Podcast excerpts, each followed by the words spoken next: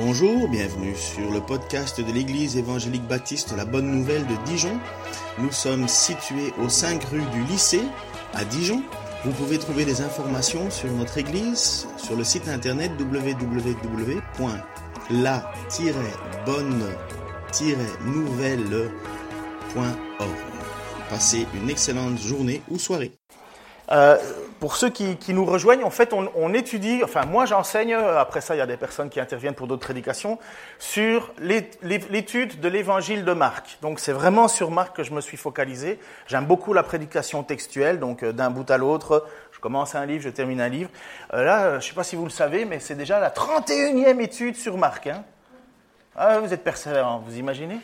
Ça fait 31 fois que je vous parle de Marc. Et donc tout le monde, au bout de 31 fois, sait que Marc, en fait, on pense que Marc, c'est, finalement le récit de Pierre, de l'apôtre Pierre, où on pense, alors on peut pas, je mettrai pas ma main à couper, mais j'y crois quand même fortement, que c'est le fameux Jean-Marc, où il y a eu une dispute entre Paul et Barnabas au sujet d'un homme qui s'appelait Jean-Marc. Et ce fameux Jean-Marc, euh, qui finalement a eu peur de partir en mission, serait, aurait rejoint finalement euh, euh, Jérusalem et serait resté à côté de Pierre et aurait finalement retranscrit l'évangile de Marc, qui, qui, est en fait, selon croit, le récit de, de Pierre. C'est Pierre qui donne son récit. Alors, bon, ça c'est à titre indicatif, c'est ce qu'on pense, c'est ce que la majorité des gens se mettent d'accord là-dessus. Mais euh, si c'est pas vrai, c'est pas grave. Le texte est toujours euh, le même. Il est inspiré par Dieu. Et donc là, on étudie. Euh, on est au chapitre. On, va rentrer dans le chapitre 9. On termine le chapitre 8. Jésus a fait énormément de miracles dans le livre de Marc. Au tout début, c'est une concentration de miracles et il y a une oppression qui est en train de monter, il y a vraiment un schisme qui, se passe, vous avez les religieux qui deviennent de plus en plus fermés à Jésus, qui commencent vraiment à, le, à en avoir marre, et même maintenant ils cherchent le moyen de le faire mourir. Nous avons vu aussi que dans l'évangile de Marc, là, à ce moment-ci, Jésus se concentre sur l'enseignement avec ses apôtres. Il y a eu un moment où il était un ministère très public et maintenant il prend un temps ou un ministère beaucoup plus proche à proche de ses apôtres. Il veut les enseigner plus profondément. Nous voyons aussi que Jésus a été accueilli, mais de manière extraordinaire, dans un peuple qui n'était pas juif. Donc Jésus est allé de l'autre côté du lac, et de l'autre côté du lac, c'est dans la, la, région des Décapoles, des dix villes, et ce n'est pas un milieu juif. Et là, le texte et Marc nous fait, nous fait sentir que le peuple était en émerveillement devant Jésus et en même temps, il criait et remerciait Dieu parce que même les aveugles le voyaient et ainsi de suite et ainsi de suite. Ce qui sont des reprises à la fois de psaumes et d'Ésaïe, pour ceux qui connaissaient la parole à l'époque et qu'ils entendaient le peuple non juif citer ces choses-là, ça devait normalement tomber dans leurs oreilles et se rendre compte, waouh, mais ce peuple qui n'est pas juif est en train de louer Dieu avec nos paroles à nous. Et donc Jésus est là, il y a l'oppression des religieuses, il y a l'ouverture vers les non-juifs, et il y a les, apôtres qui sont au milieu de tout ça et qui savent pas trop quoi faire. Parce que pour l'apôtre, à l'époque, les juifs n'ont pas de contact avec les non-juifs. Ils suivent Jésus, ils suivent le Messie, mais vous allez voir dans le texte d'aujourd'hui, ils ont la bonne réponse, mais ils savent pas à quoi ça, que fait le Messie. Et ils sont à chaque fois étonnés parce que allez, ils étaient dans leur milieu, dans leur religion, dans leur façon de faire. Et quand Jésus arrive, eh bien, il vient tout bousculer. Puis j'ai expliqué que c'était un petit peu bien souvent pour nous aussi. Si nous, on a été éduqués en disant depuis que tu es tout petit, touche pas, mange pas ça, euh, c'est pas bon, c'est péché, imaginons, et qu'un jour, tu as Jésus qui arrive et qui dit, mais non, non, non, ce n'est pas ce qui rentre dans la bouche d'un homme qui, qui, le rend impur, c'est ce qui sort. Et vous êtes là à savoir de dire, mais finalement, est-ce que je dois croire ce qu'on m'a toujours enseigné, ou est-ce que je peux obéir à Jésus? Est-ce que je peux aller parmi les non-juifs ou bien est-ce que je, ou bien est-ce qu'il faut pas que je touche à ces gens-là et ainsi de suite. Et vous voyez, c'est bouleversant pour ces apôtres qui, qui sont subjugués par la personne de Jésus, puisque en même temps c'est Jésus qui les a choisis, subjugués par qui il est, et en même temps ils savent pas trop quoi faire avec ce qu'on leur a enseigné avant Jésus, et puis maintenant Jésus qui parle avec autorité. Ils sont un peu perdus. Et vous allez voir aujourd'hui c'est encore plus clair la façon dont ils sont perdus. Jésus donc a accompli beaucoup de miracles, parlé avec une grande autorité, expliqué profondément la, la loi, parlé de Dieu comme jamais personne n'avait parlé auparavant, ou peut-être comme Moïse, Moïse parlait si bien de Dieu, ou comme David, David qui a écrit la grande majorité des psaumes, ou comme Jean-Baptiste, Jean-Baptiste il n'y a pas si longtemps, c'était lui le, le, le, prophète, ou, ou peut-être Jésus est en train de parler comme un, un nouveau prophète. Et c'est là où Jésus va mettre quelque part en questionnement ses apôtres. La première image. Donc euh, le titre d'aujourd'hui c'est Voir, savoir, vouloir. Je voulais terminer en noir, vous avez compris. J'ai une question euh, qui me trotte depuis là tout à l'heure. Hier, ma femme, elle m'a dit que ma chemise, ça ressemblait à mon pyjama. Alors, c'est vrai qui a dit oui? Oh, ma fille, ça compte pas. Wow. Ouais. Bon, ça va, c'était une entracte. Je remarque qu'il y a beaucoup d'indécis. Hein. Alors, voir, savoir, vouloir, c'est parce que, en fait, pourquoi je dis ça? C'est parce que j'allais mettre une chemise noire et j'ai oublié de mettre une chemise noire pour, pour faire le lien. Voilà, vous voyez. Donc, Jésus, je reviens avec vous, je vous ai perdu entre-temps. Alors, euh, tu peux mettre l'image suivante, Sam, s'il te plaît? Donc, on est là et Jésus, maintenant, va questionner ses apôtres. C'est comme s'il était seul avec ses apôtres. Jésus s'en alla, accompagné de ses disciples, et se rendit dans les villages autour de Césarée de Philippe. En chemin, il interrogea ses disciples. Que disent les gens à mon sujet? Qui suis-je d'après eux? Ah, ils lui répondirent, pour les uns, tu es Jean-Baptiste, pour d'autres, tu es Élie, pour d'autres encore, tu es l'un des prophètes. Et donc là, vous voyez que Jésus pose une question finalement en demandant, mais autour de toi, autour de vous, qu'est-ce qu'ils disent les gens à mon sujet? Si vous devez questionner vos, amis autour de vous et vous leur posez la question, mais qui est Jésus selon toi? Vous avez des réponses types peut-être? N'hésitez pas, c'est à votre tour de parler. Un homme, qui a, qui a parlé? Ah, c'est toi. Euh, un homme de bien, oui. Est-ce que quand vous, vous parlez de Jésus, est-ce que vous avez déjà entendu des, Comment les gens disent sans connaître vraiment? Vas-y, vas-y, tu étais prête? Un prophète. Un prophète, oui. Un personnage historique, c'est vrai. Un fil au Oui, peut-être. Euh, oui, un philosophe, un, érudit. Euh, il y en a un marxiste, euh, oui, le premier marxiste, on va dire. Oui, oui, c'est vrai. Il y a des gens qui ont ces idées-là.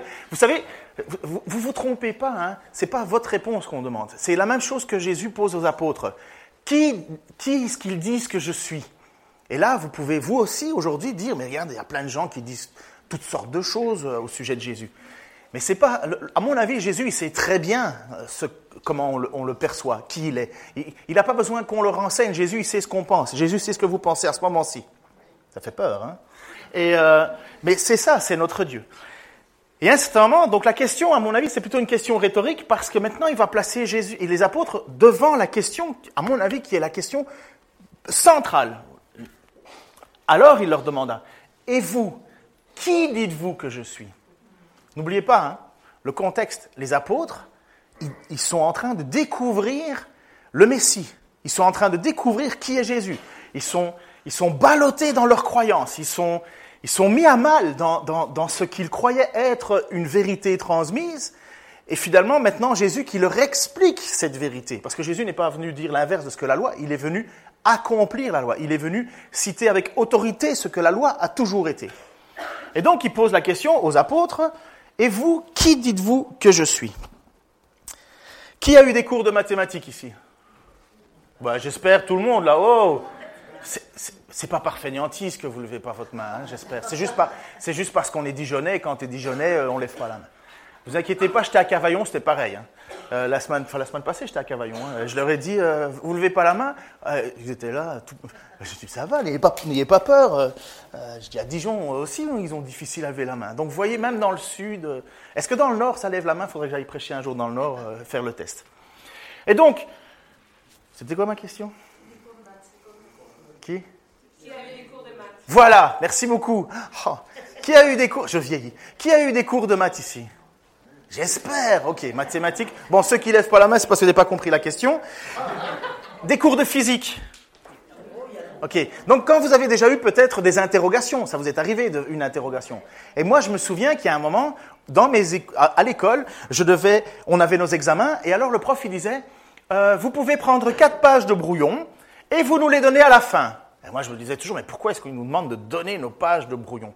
Alors, l'excuse, c'était de dire, afin que nous comprenions votre développement. Ouais, c'était juste pour voir si tu n'avais pas copié sur l'autre. Euh. je crois qu'un peu des deux. Mais, mais en réalité, c'est facile de donner une bonne réponse. Vous savez, les QCM, les questionnaires à choix multiples, vous avez une chance sur cinq d'avoir bon. Pour ça, moi, j'adorais ça, c'est au hasard. Enfin, et puis les QCM, c'est super facile pour copier. Mais, mais en réalité, c'est facile de donner une bonne réponse. Et les apôtres ont donné une bonne réponse. Puisque c'est même Pierre, Pierre qui était souvent le porte-parole, il a dit, mais tu es le Messie, tu es le Messie. Et Jésus leur dit, c'est bien, mais taisez-vous. J'ai toujours été impressionné par le fait que Jésus demande de se taire pour des miracles, pour des vérités comme ça. Pourtant, pourquoi est-ce que Jésus ne veut pas qu'on annonce qu'il est le Messie? Et Pierre a la bonne réponse. Vous êtes, d'accord? Si je vous avais posé la question euh, qui est Jésus, vous aurez répondu quoi? Le Fils de Dieu, le Messie, le Oin, le Dieu incarné. Vous savez au moins ce que ça veut dire Christ? Oin. Oin, ça veut dire Messie. Donc, si on dit c'est pas Jésus-Christ, c'est pas Jésus, nom de famille Christ, c'est Jésus le Messie, Jésus le oint, Jésus le Christ. Donc c'est le choisi, le mis à part, l'élu. Et donc, quand Pierre répond Tu es l'élu, tu es loin, tu es le choisi de Dieu, il se trompe pas, il a totalement raison. Mais il n'a rien compris. Il n'a rien compris il, a, sa conception de ce que doit être le Messie. Il a raison et il a tort. Vous allez voir à quel point il a tort. Mais il a raison et il a tort. Et maintenant, je, je nous vous mets, parce que quand j'étais à l'Institut Luc, on disait il faut jamais dire vous, euh, il faut dire nous, il faut s'inclure. Donc je nous vous mets. De... Vous n'avez avez pas compris ce que j'ai dit? Oui, mais voilà, j'ai inventé. Je nous vous mets dans la situation. Est-ce que tu sais ce que ça veut dire le Messie? Quelle est ta conception? Quelle est ta vision de qui est Dieu? Qu'est-ce que tu crois? Et est-ce que tu crois bien? Parce que là, on mettrait Pierre, 10 sur 10, a réussi avec mention. C'est vrai. Mais en même temps, Jésus lui dit, tu te tais. En général, quelqu'un qui a une mention, il la ramène, euh, il fait la fête, il publie sur Facebook, Twitter, Instagram, tout ce que tu veux, Snapchat. J'ai réussi avec mention, il se la pète. Vous voyez Là, Pierre, Jésus dit Non, non, tu te tais. Tu as la bonne réponse, mais tu te tais. Et puis, c'est étonnant, mais Jésus va leur enseigner ce qu'est le Messie. Voilà, c'est l'image suivante. Il commença à leur enseigner que le Fils de l'homme, Fils de l'homme, Messie, choisi, Fils d'Abraham, Fils de David, c'est la même chose, devait beaucoup souffrir et être rejeté par les responsables du peuple, les chefs des prêtres, les spécialistes de la loi, il devait être mis à mort et ressuscité trois jours après. Et il leur dit tout cela, comment? Clairement. Alors si le texte dit clairement, c'est clairement. Parfois Jésus a parlé en parabole et c'était un petit peu difficile à comprendre. Mais là, Jésus apparemment, il parle clairement. Ça, c'est quand vous faites euh, les devoirs avec vos enfants et après ça, vous dites, t'as compris? Et puis alors c'est là où vous dites, oui, mais ça c'était à ton époque euh, qu'on faisait. Aujourd'hui on fait plus comme ça. Et puis c'est là, tu, toi tu te rends compte que tu n'as pas compris.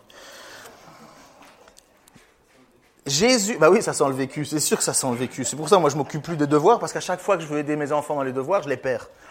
Et puis, euh, en même temps, je sens mon ignorance monter, là, je me dis, oh, c'est bon, c'est bon. Jésus leur expliqua clairement sa, mission de Messie. Il ne va pas être attendu, il ne va pas être glorifié, il ne va pas être exalté, il va être au contraire rejeté, exécuté, persécuté par les responsables religieux. Mais mettez-vous à la place des apôtres.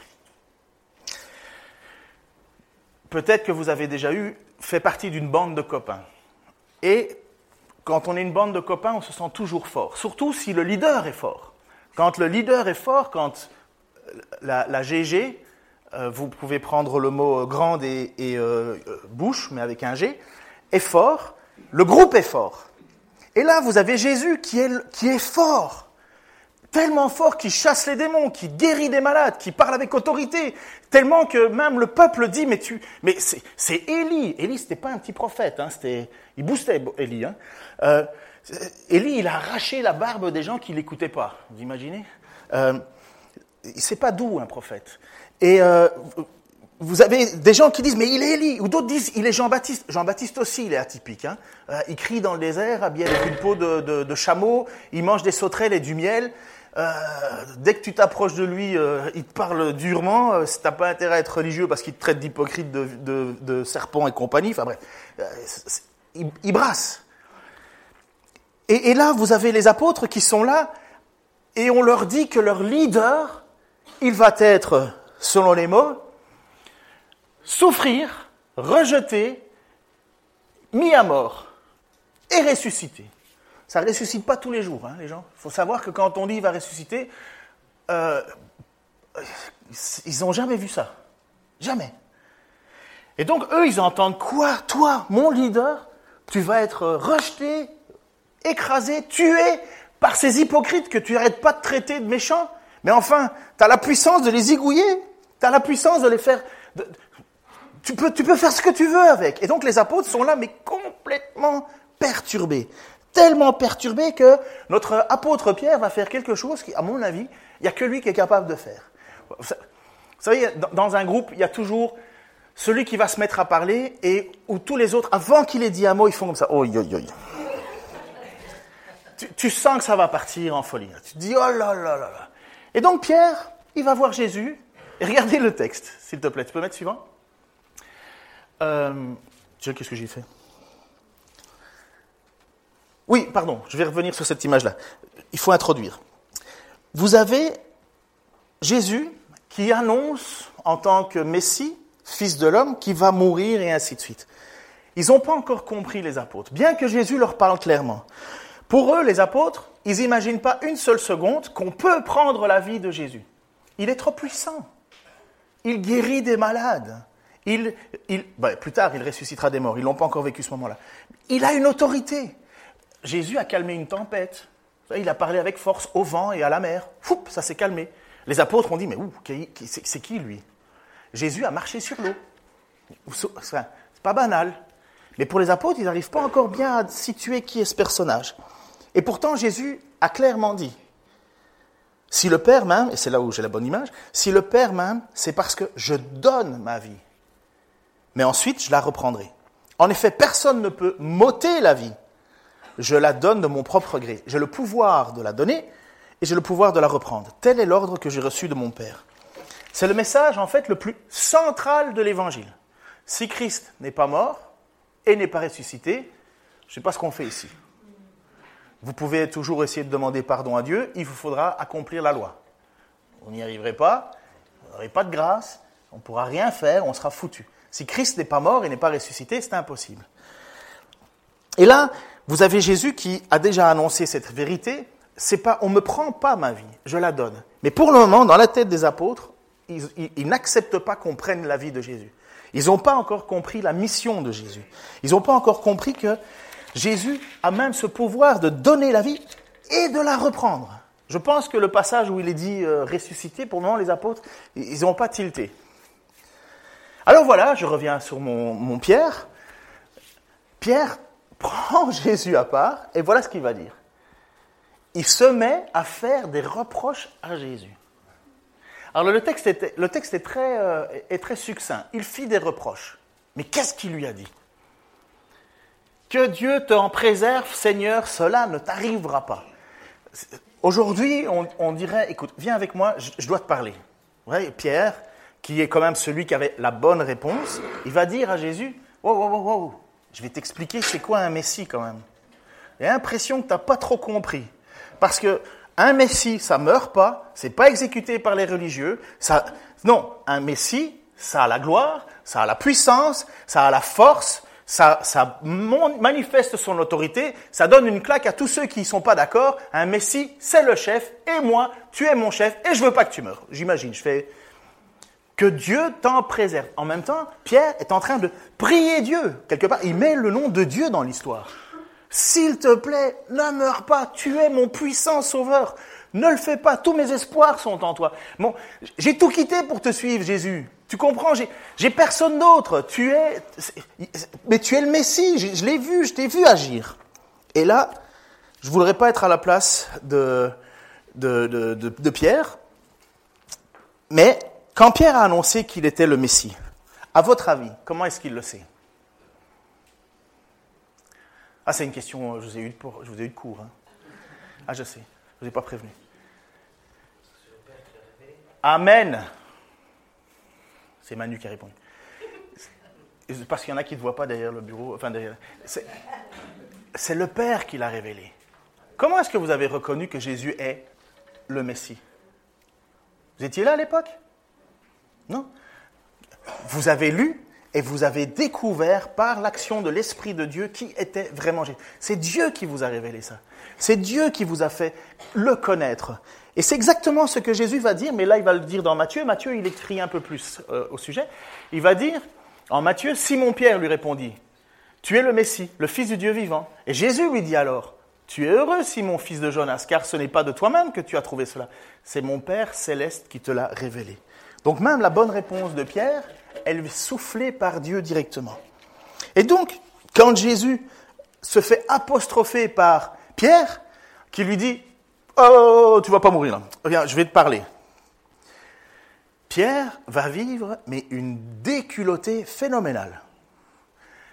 Il n'y a pas une seule seconde où vous devez imaginer que Pierre n'aime pas Jésus. Pierre, Jésus, c'est le seul qui a sorti son épée pour défendre Jésus. C'est le seul qui, a marché sur l'eau en faisant confiance à Jésus. C'est le seul qui... C'est le leader. Il, il, il, veut tout faire. c'est à fond, à fond. Quand il tombe, c'est à fond. Et quand il veut avancer, c'est à fond. Et voilà ce qu'il se retrouve. Jésus se retourna, regarda ses disciples, donc c'est très public. Pierre, arrière Satan. Éloigne-toi de moi, car tes pensées ne sont pas celles de Dieu, ce sont des pensées toutes humaines. C'est là où vous comprenez ce qu'est avoir des sueurs froides. Vous avez Jésus qui a chassé des démons, d'une parole, qui a guéri, qui a relevé. Et là, il y a Jésus qui se tourne de Pierre vers Pierre, devant tous les autres, qui regardent.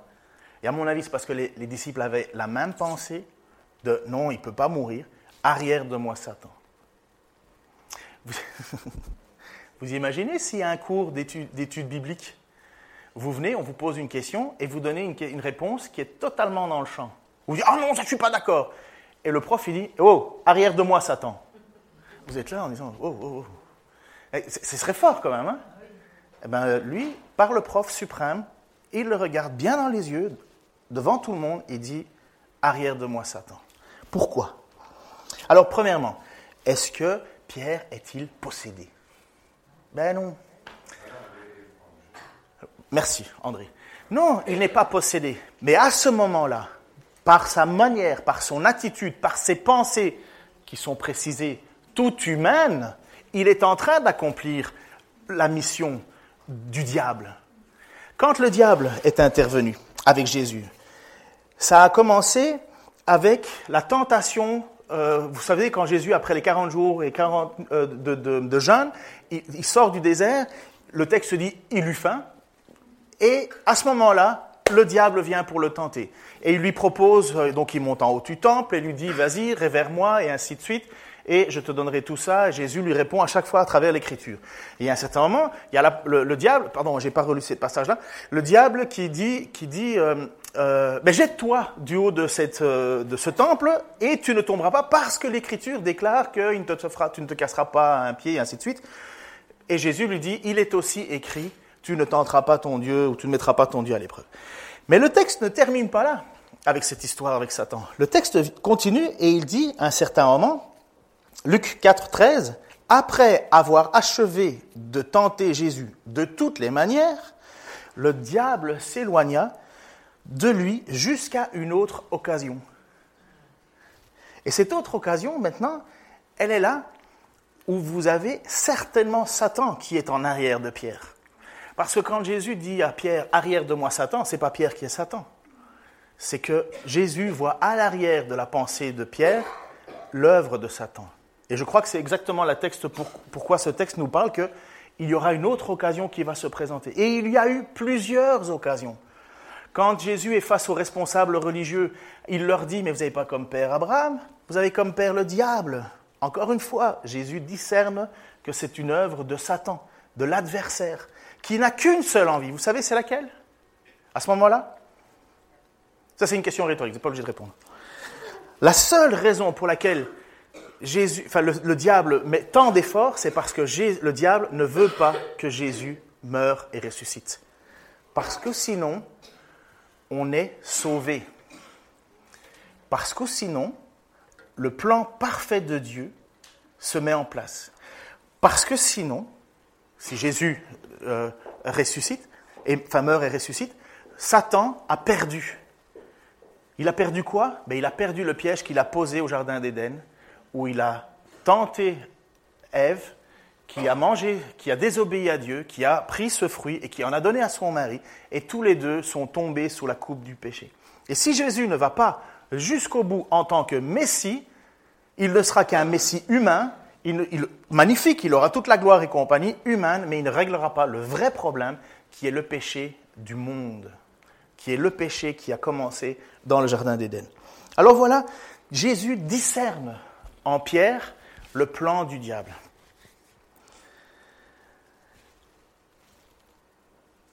Il pensait certainement, notre Pierre, que la mort de Jésus serait finalement le moment le plus triste et la plus, plus triste de toutes les nouvelles.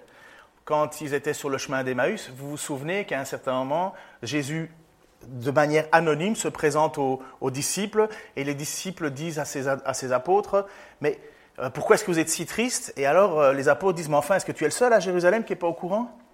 Il y a le Messie, enfin nous croyons que c'était le Messie, il est venu et, euh, et, finalement il est mort. Et comme Jésus n'est pas encore revenu à ce moment-là, enfin ou il n'est pas apparu, euh, ils sont là où il y a bien des gens qui nous ont dit qu'il était ressuscité, mais bon, il y a des femmes qui nous ont raconté cette histoire. Et, et, puis après ça, donc Jésus toujours anonyme marche avec eux, vous connaissez sur le chemin d'Emmaüs, et puis Jésus en leur citant les Écritures et en leur montrant, leur faisait découvrir que c'était le projet de Dieu depuis toujours. Mais pour Pierre, c'est à ce moment-là, si le Messie meurt, c'est une chute, c'est la fin, c'est pas possible. Pour lui, c'est la pire des nouvelles qu'il puisse entendre. Quoi Toi, Jésus, tu vas te faire abattre par eux? Mais non, tu es venu pour les abattre. Et en fait, c'est l'inverse. C'est ce que Pierre, c'est ce que l'apôtre Paul va écrire dans son épître romain pour nous rappeler toutes ces choses et finalement pour pour nous comprendre qu'il faire comprendre qu'il fallait que Jésus passe par là, voici ce qu'il dit. Or, notre espérance ne risque pas d'être déçue, car Dieu a versé son amour dans nos cœurs par l'Esprit Saint qu'il nous a donné. En effet, au moment fixé par Dieu, alors que nous étions encore sans force, le Christ est mort pour des pécheurs. À peine accepteriez-on de mourir pour un juste. Peut-être quelqu'un aurait-il le courage de mourir pour le bien. Mais voici comment Dieu nous montre l'amour qu'il a pour nous alors que nous étions encore sans force, euh, encore des pécheurs, pardon. Christ est mort pour nous. L'image suivante, s'il vous plaît. Donc, puisque nous sommes maintenant déclarés justes grâce à son sacrifice pour nous, nous serons à plus forte raison encore sauvés par lui de la colère à venir. Alors que nous étions ses ennemis, Dieu nous a réconciliés avec lui par la mort de son Fils. À plus forte raison maintenant que nous sommes réconciliés, serons-nous sauvés par sa vie? Mieux encore, nous plaçons désormais notre fierté en Dieu par notre Seigneur Jésus-Christ qui nous a obtenu la réconciliation. L'apôtre Paul va nous dire plus tard, à nous chrétiens qui lisons, et à ceux de Rome à l'époque, qu'il fallait que ça soit comme ça. Est-ce qu'il y a quelqu'un qui a une boule à la menthe? Une boule à la menthe, un ricola, un truc qui fait du bien pour notre, pour sœur qui est en train de s'étouffer tranquillement et dont son mari dit Mais arrête Elle a dit Mais je meurs Enfin, il n'a pas dit ça, hein. Mais en tant que bon mari. Euh. bon, c'est réglé pour la, pastille. Alors, c'est pour euh, Nathalie. Hein. Et euh, voilà, on se, on se retrouve dans cette situation où finalement l'apôtre Paul nous déclare cette réalité. Il fallait qu'il meure. Et cette mort, c'est une joie. Mais qu'est-ce qu'il fallait? Remets l'image juste avant, s'il te plaît, Sam. Dieu a versé son amour dans nos cœurs par l'Esprit Saint qu'il nous a donné. Pourquoi? Parce que c'est seulement à partir de la Pentecôte que les apôtres ont pu comprendre que la mort de Jésus n'était pas quelque chose de grave, que ce n'était pas la fin des choses, que c'était le début de toutes choses. C'est à ce moment-là que, par l'Esprit, ils ont été capables de voir que la mort de Jésus est la plus belle de toutes les plus belles nouvelles possibles et inimaginables. Évangile, ça veut dire évangélion, ça vient du mot grec évangélion. Évangélion, ça veut dire, dire bonne nouvelle. La bonne nouvelle, tu peux remettre l'image suivante.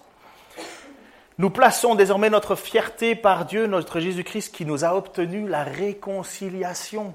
Nous sommes en paix avec Dieu. Je me baladais récemment avec euh, une, une sœur euh, autour du lac Kyr et j'étais émerveillé de l'entendre parler. Pourquoi? Parce que D'abord, elle me parle et elle me dit Oh, l'Ancien Testament, qu'est-ce que c'est dur, hein et euh, le livre des juges, ouh, et le livre des Lévitiques, et euh, ouh, c'est dur, hein, mais, Dieu est cruel, il est, il est. Et moi je l'écoutais en disant, bah oui, oui, c'est sûr que Dieu est, Dieu est pas tendre avec le méchant. ça c'est les, oui. Et c'est d'ailleurs pour la raison pour laquelle on a besoin d'avoir la grâce. Parce qu'on va faire quoi devant Dieu? Si Dieu D'abord, dans la Bible, vous n'allez jamais lire Jésus est amour, amour, amour. Il est saint, saint, saint. Trois fois saint. Parfait. Ça veut dire, la sainteté, ça veut dire, on n'accepte pas le péché. Et donc, en lisant l'Écriture et l'Ancien Testament, que je recommande à tout le monde de faire, vous voyez un Dieu, mais oh, ça fait peur parfois, et c'est vrai. Qu'est-ce qui nous sauve de cette colère de Dieu? Le sacrifice de Jésus, la grâce de Dieu. Et c'est à partir du moment où tu comprends clairement la colère de Dieu que tu peux comprendre la grâce de Dieu. Je l'ai déjà dit, je le redis parce que je trouve ça cool de le dire, mais la croix, il y a deux choses qui caractérisent la croix. À la fois la colère de Dieu, parce que c'est la colère de Dieu qui se déverse sur Jésus-Christ à ce moment-là, colère qui est normalement pour nous, et en même temps la grâce de Dieu. Parce que à la croix, Jésus nous offre et nous acquiert ce pardon. Et vous savez quoi? C'est connu. C'est connu depuis le début. Les apôtres devaient le savoir, mais ils ne l'ont pas vu. Ils n'avaient pas l'esprit qui les, éclairait. Voici ce qui était dit dans Ésaïe 53. Qui de nous a cru à la nouvelle que nous avons apprise? Qui de nous a reconnu que le Seigneur était intervenu? Car devant le Seigneur, le serviteur a grandi comme une simple pousse, comme une pauvre plante qui sort d'un sol desséché. Il n'avait pas l'allure ni la genre de beauté qui attire les regards. C'est pour ça que des Jésus aux yeux bleus avec une longue chevelure qui brille au soleil, euh, c'est pas, pas vraiment biblique. Mais il était trop effacé pour se faire remarquer. Il était celui qu'on dédaigne, celui qu'on ignore, la victime, le souffre-douleur. Nous l'avons dédaigné, nous l'avons compté pour rien, comme quelqu'un qu'on n'ose pas regarder. Or, et quand il dit ça, c'est presque l'image de la croix. Or, il supportait les maladies qui auraient dû nous atteindre. Il subissait la souffrance que nous méritions. Mais nous, nous pensions que c'était Dieu qui le punissait ainsi, qui le frappait et l'humiliait. Ça, c'est les religieux qui pensaient que finalement, en se déclarant roi des Juifs, en se déclarant Messie, eh ben, il prenait, il prenait la claque de la part de Dieu. Et c'est ça qu'il dit. Il, il pensait que c'était Dieu qui le punissait. Pourtant, il n'était blessé que du fait de nos crimes. Il n'était accablé que les faits de nos propres torts. Il a subi notre punition. Est-ce que tu peux mettre à la place de notre punition ma punition? Vas-y, on va le lire comme ça. Il a été accablé que par mes propres torts. Il a subi ma punition et je suis acquitté, acquitté. Il a reçu les coups et je suis épargné. Qui mériterait des coups ici? Ok Bon, ceux qui lèvent pas la main, j'imagine que c'est par peur, mais euh, c'est nous qui méritions les coups de la part de Dieu. Qui peuvent dire, premier, premier, premier commandement, tu aimeras Dieu de tout ton cœur, de toute ta force, de toute ta pensée. Moi, j'y suis jamais arrivé. Même si j'ai voulu. Tu porteras pas de fausses accusations. Ben, j'en ai fait. Tu ne prendras pas le nom de ton Dieu en vain. Combien de fois j'ai pas dit, ouais, mais euh, je te jure, euh, Dieu est témoin. Hop là, foutu encore une fois. Idolâtrie. Combien de fois j'ai mis plus d'espoir dans mon compte en banque qu'en Dieu? Ou bien quand mon compte était à zéro, on dit Oh, la vie est finie. Oh, je vais mourir. Oh, c'est.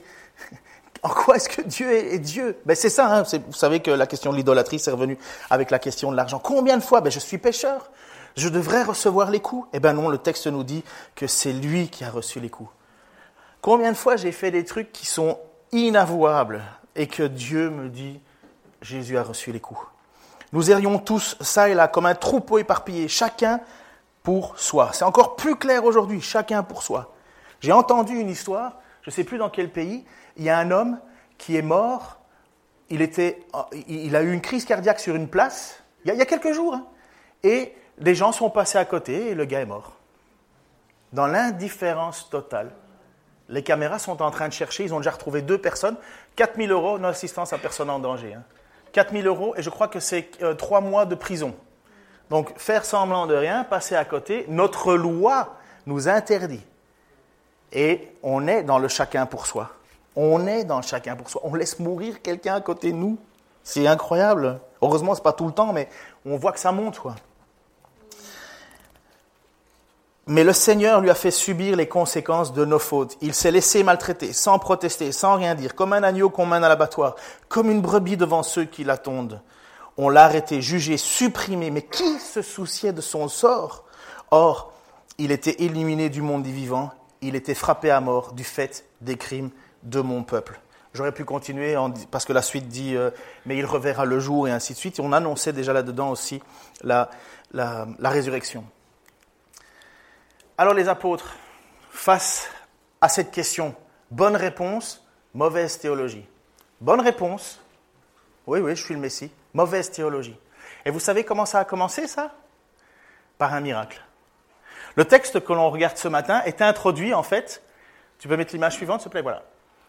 Ils arrivèrent à Bethesda. On amena un aveugle à Jésus et on le supplia de le toucher.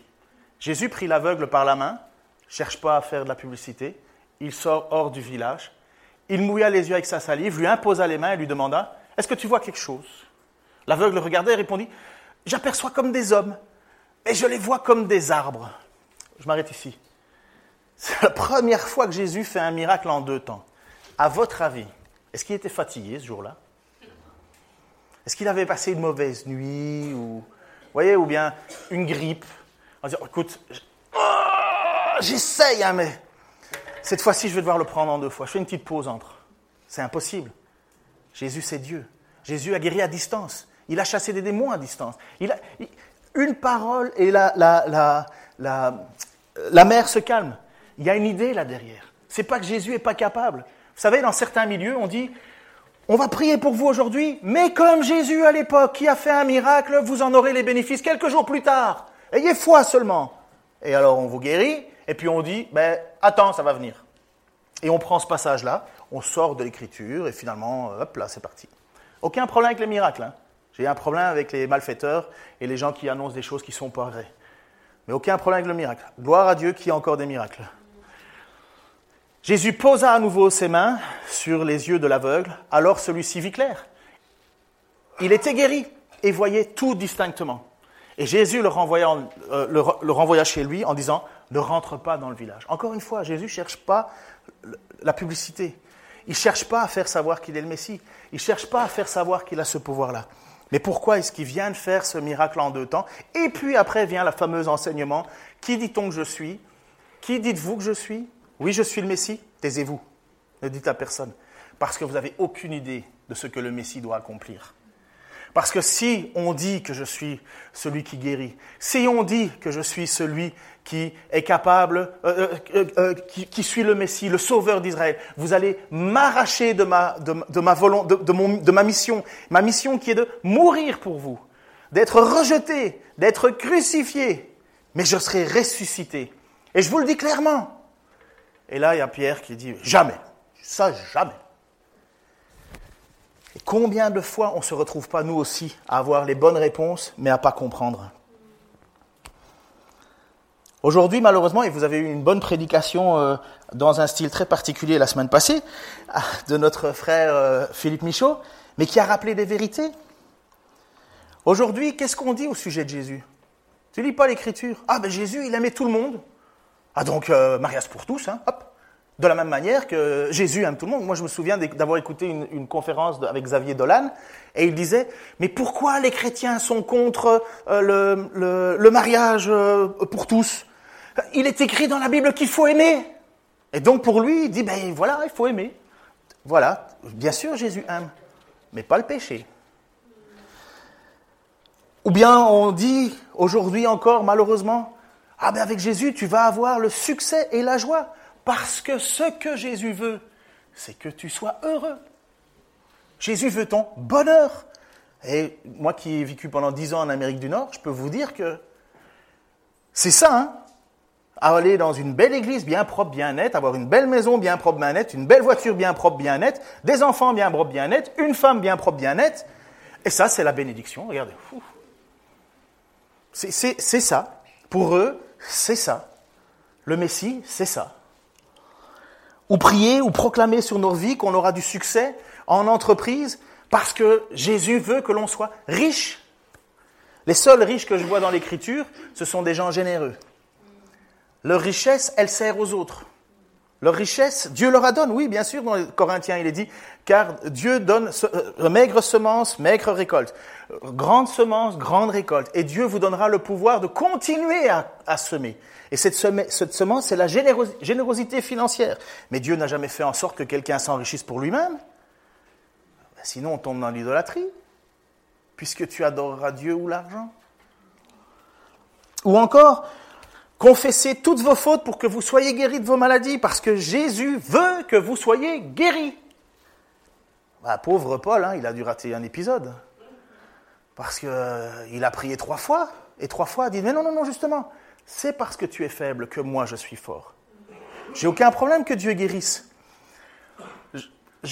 Oui, j'ai deux personnes que je, que je suis, qui ne sont pas de l'Église.